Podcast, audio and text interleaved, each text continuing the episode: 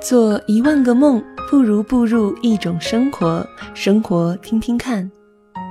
欢迎收听周庄生活有声电台，我是主播悠悠。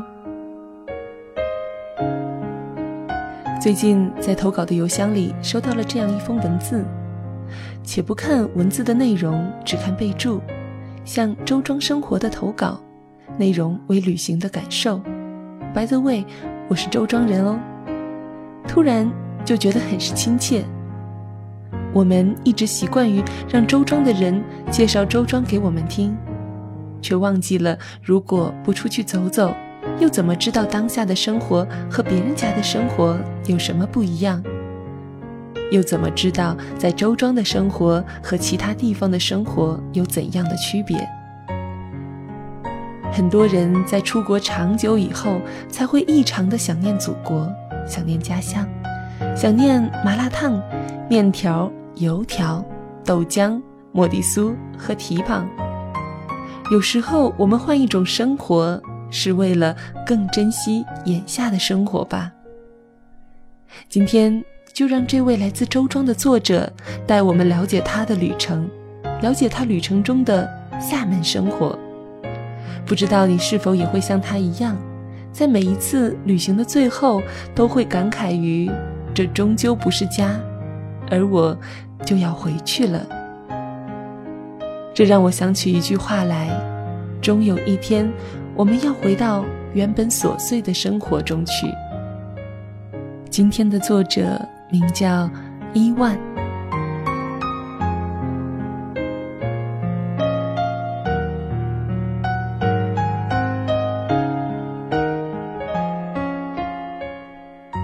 门已经成为了年轻人的聚集地，文青也好，小资也好，独身也好，情侣也好，都莫名其妙地暂留在这个海边。据说海边的云会更白，海边的空气会更清新，海风可以吐纳，而浪潮足堪兴奋剂。厦门在人们心中仿佛是一扇童话世界的门。一扇遗世独立的门。何况鼓浪屿确确实实早就被称为童话了。然而说人莫名其妙，事出有因。初到厦门负责接机的小哥，就在车上长久絮叨各种趣闻掌故，从新建的骑楼讲到鼓浪屿的游轮，可是讲的都是当代的热点，并没有历史。车子在环岛路上驶了一阵子，静默了几秒钟的小哥又讲起了白日在此处能望见郑成功雕像，然后突然问我们是否知道为何雕像高十五点七米。面对许多个茫然的脸，小哥微笑道：“因为郑成功只有一米五七。”我们都笑了。下车的时候已是深夜。而这时，曾厝垵的热闹才刚刚开始。在所能找到的资料上，曾厝垵的介绍大概是闽南原生态自然村，或许还会加上一句丰富的宗教信仰。酒吧的狂野和小吃摊上肆无忌惮的吃相，或许具有一些原生态的特征。偶尔能见到妈祖庙与佛像，或许也有一定的宗教成分。可是，这星罗棋布的家庭旅馆、海鲜摊、奶茶铺和装饰店的小小村落，尽是青年男女夜夜笙歌，充斥了荷尔蒙的喧嚣，实在无法配上“原生态”这个形容词。如果是为了宣泄心情、发泄精力，每一个 pub 都能提供这样的机会。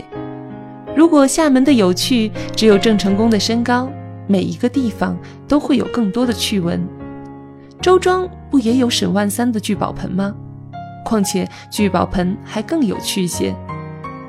为人所仰慕的厦门，它的仪表竟然是如此的粗野不文。它真的是存活于各种人想象中的厦门吗？所谓旅游，就是从一个活腻的地方到另一个别人活腻的地方去。这句粗俗不堪的话语，仿佛又一次证明了自身的正确。自曾错安之夜起，我就开始感到茫然。烈日当头，鼓浪屿的游轮挤满了嘈杂的游客，龙头路上白天的市郊正浓，日光岩顶随时都让人产生被挤下山头的恐惧。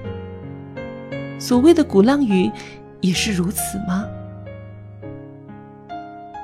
所幸从日光岩走下来的时候，突然发现了一尊熟悉的人像，转一个身便看到八个大字：“华之春满，天心月圆。”这是弘一法师的纪念园。一路上的风景一一浮现：小巧美丽的三一堂，古朴端庄的风琴博物馆，还有在深处人迹不至的林语堂故居和秋瑾故居。我突然又记起鲁迅南下之时也是来厦门任教，一时间历史与现实奇迹般的重合，一阵眩晕，忽然发现烈日下的日光岩也有凉爽的海风呢。我开始痴傻般的寻找着厦门的文化，离曾厝垵西边不远就是湖里山炮台，清兵曾在此处设立海防。往东呢，则是一个民俗纪念馆了。再往东，就能看到面向海边挂了四个字：“一国两制”。对面即是金山，听人讲那边挂着的是三民主义。郑成功、胡里山，一国两制，在厦门表面狂热的旅游气氛下，从古到今的军事与政治意义藏在其中。令我热泪盈眶的是厦门的书店。琥珀书店拥有一个松鼠的形象，店内放着舒缓的佛教音乐，显得既可爱又虔诚。空间不大，满满当当的摆设却令人感到十分惬意，不似书店，胜似书店。荒岛图书馆名为图书馆，其实只是几家小小的、专门卖旧书的公益性书店。店主老岛每天都勤勤恳恳地打理书店，采购旧书，每天都为放书的空间而头疼。在这里，不再有疯狂的年轻人，却可以偶然撞见厦大的老教授或是本土的文化人，不顾形象地埋头书堆。淘金般两眼放光。虽我不身为厦门人，竟然泛起了一阵又一阵的自豪，仿佛这是家一样。但这终究不是家，我就要回去了。厦门是否是人们所说的厦门，这已经不重要了。它坏也好，好也罢。我仍然找到了很多归属，哎，这才发现我有多么舍不得这里呀。昨日的梦已远去，留下片片的回忆，没有人知道它已往哪里去。明天的幻想是个充满期待的空白，没有人知道它将从何处来。四季是绿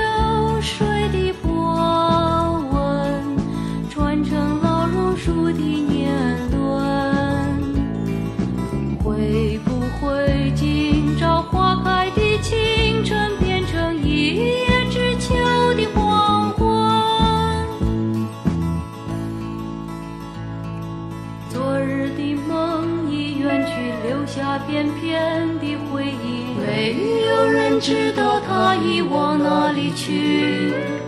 明天的幻想是个充满期待的空白，没有人知道它将从何处来。四季是夜夜的皱纹，化作夜空中的星辰。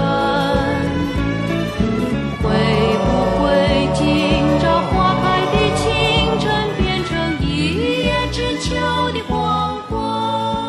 收听今天的周庄生活节目。